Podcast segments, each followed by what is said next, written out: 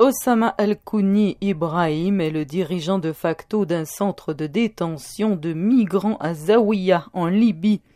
Lui ou des personnes sous sa direction ont perpétré des abus horribles contre les migrants, dont des meurtres, des violences sexuelles et des coups et blessures, a déclaré hier dans un communiqué le chef de la diplomatie américaine Anthony Blinken.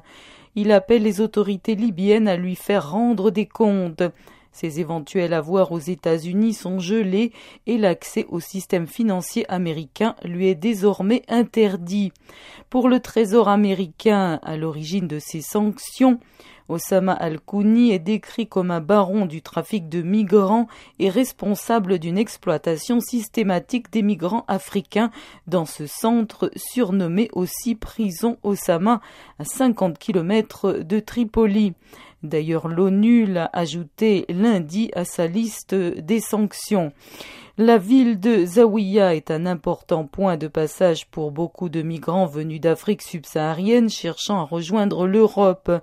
Les ONG et agences de l'ONU dénoncent régulièrement les conditions déplorables dans les centres de détention où passeurs et trafiquants ont profité ces dix dernières années du climat d'instabilité qui a fait de la Libye une plaque tournante du trafic d'êtres humains.